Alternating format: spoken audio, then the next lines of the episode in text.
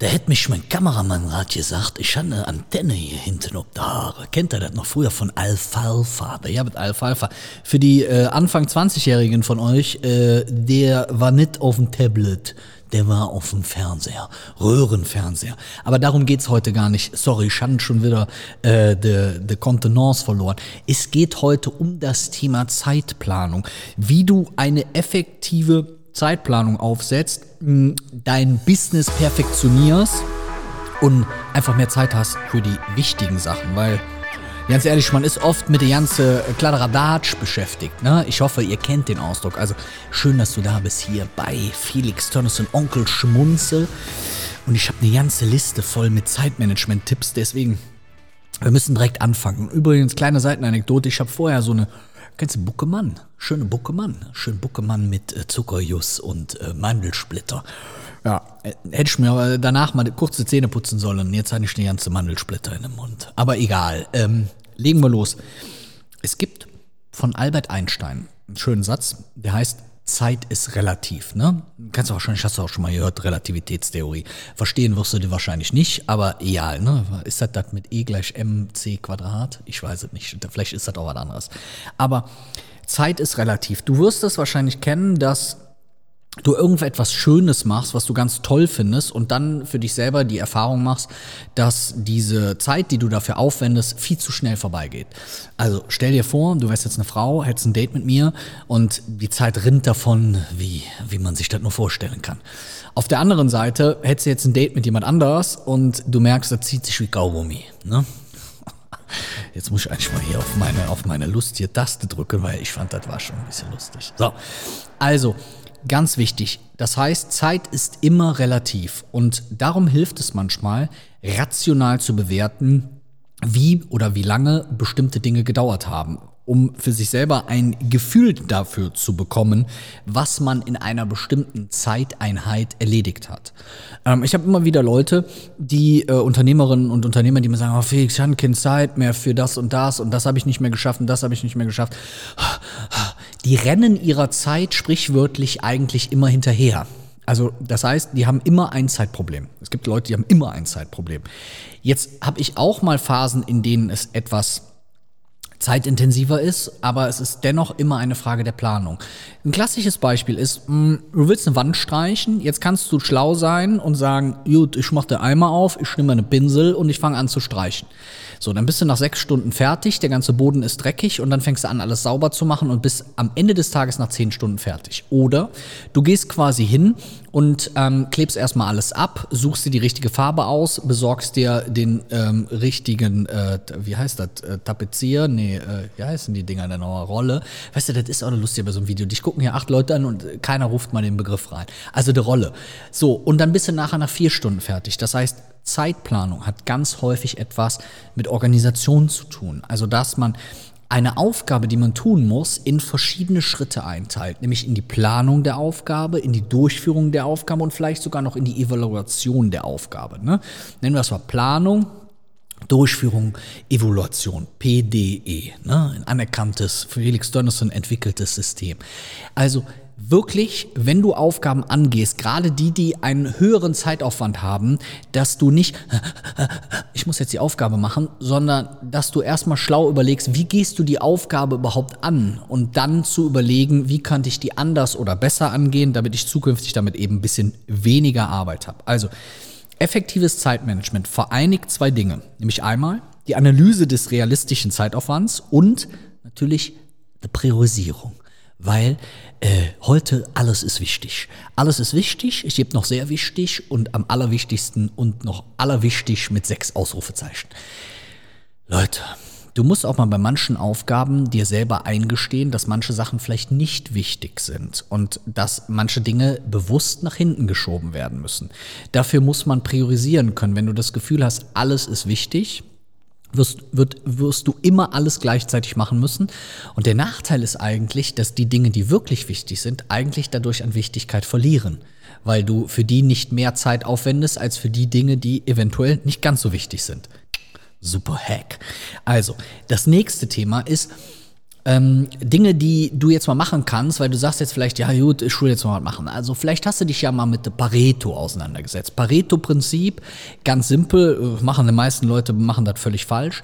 20 Prozent des Aufwandes bei einer bestimmten Aufgabe erzeugen häufig schon den Output von 80 Prozent. Das heißt, 20 Prozent Einsatz führen, um es anders zu formulieren, oft schon zu 80 Prozent Umsatz, Einnahme etc. Das heißt, ich habe zum Beispiel einen gewissen Teil bei uns im Business, vielleicht 20 Prozent, der sicher aber vielleicht zu 80 Prozent unseren Umsatz generiert.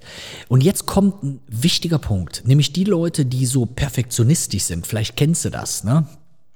Ja, das muss alles perfekt sein. Diese letzten 20 Prozent, die man versucht zu erreichen, die man mit den 20 Prozent Einsatz am Anfang nicht erreicht, die sind manchmal ja nicht lohnend. Weißt du, guck mal, wir können doch jetzt hier bei dem Video, wir könnten, wir haben jetzt hier drei Lichtdinger haben wir hier stehen.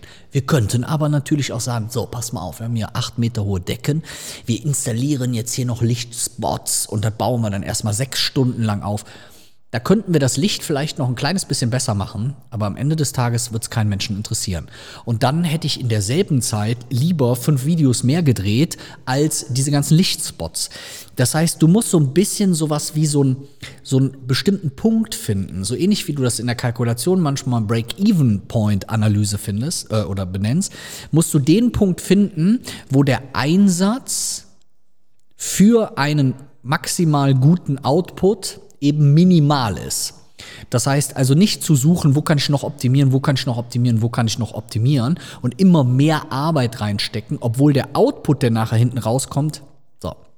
Beispiel, ich möchte eine Frau im Club kennenlernen, da gehe ich duschen, ich ziehe mich was Feines an, ich mache mir die Haare schön und, und, und, und, und. Aber klar, ich kann natürlich auch noch hingehen und äh, äh, die Haare auf den Armen kämmen.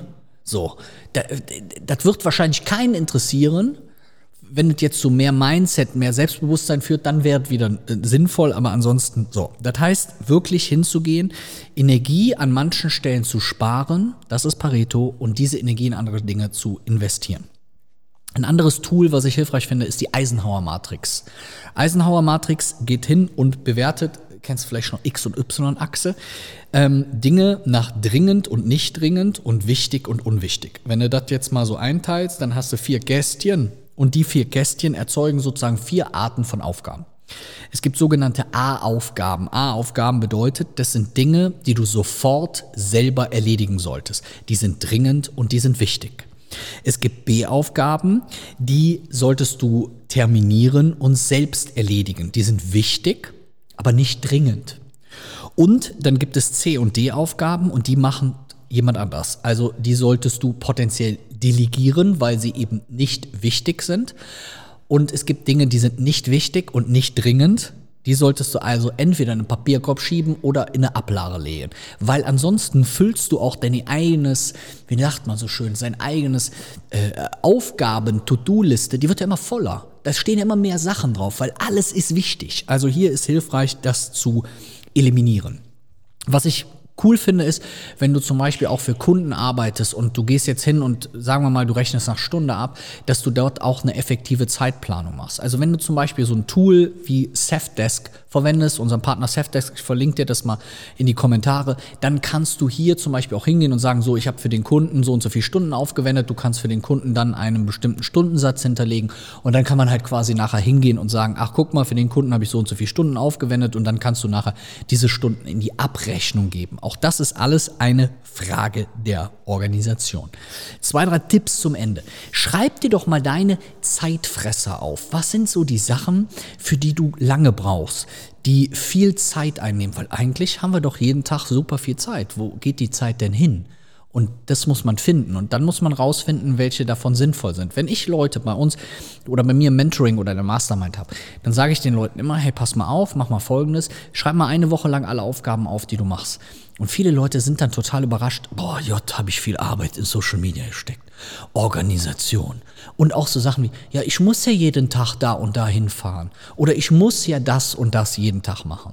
Ich meine, ich sage immer, ne, man muss auf Klo, sonst muss ja jetzt erstmal ja nichts. Und da ist es halt sinnvoll, wirklich mal zu ermitteln, welche dieser Bestandteile auch bei bestimmten Projekten sind wirklich sinnvoll, sind nötig und welche dieser Sachen sollte man vielleicht auch wirklich rausschmeißen. Also die, die, sowohl das Pareto als auch die Eisenhower-Matrix mal zu nutzen und für sich selber mal aufzuschreiben, okay, woran arbeite ich denn? Wie lange brauche ich denn hier jedes Mal für die ganzen Videos?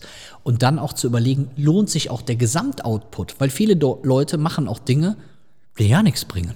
Oder sagen wir mal, du gehst jeden Tag ins Fitnessstudio und bist auf dem Kardiogerät und dann kommst du nach Hause und haust dir jedes, jeden Tag äh, drei Schokocroissants rein. Ja gut, das eine frisst das andere so ein bisschen auf, ne? Oder du hast es sprichwörtlich aufgefressen, ne? Ja. Also wirklich mal darauf zu achten, weil wenn du dir deine Zeit für die richtigen Dinge einsetzt, dann kannst du auch effizient arbeiten. Weil viele Leute machen den Fehler, die machen einen bestimmten Prozess, den machen sie vielleicht sogar gut, das ist Effektivität. Aber Effizienz ist die richtigen Dinge zu tun. Ja? Also nicht die Dinge richtig zu tun, sondern die richtigen Dinge zu tun, die dich wirklich auch zu deinem Ziel bringen. Auch hier große Empfehlung, sich mal mit dem Unterschied von Effektivität und Effizienz auseinanderzusetzen. So, liebe Leute, ich hoffe, diese Tipps helfen euch. Wenn du dein Business mal von uns gecheckt haben willst, dann werf mal einen Blick auf unseren Business-Check. Passt ja, super Wort. felixtonnissen.de slash bc. Gucken wir uns kostenlos dein Business an, geben dir ein Feedback und helfen dir, auch deine Zeitplanung noch ein bisschen besser in den Griff zu kriegen. Also, auf bald, schön, dass du dabei warst. Dein Onkel Schmunzel. Danke dir.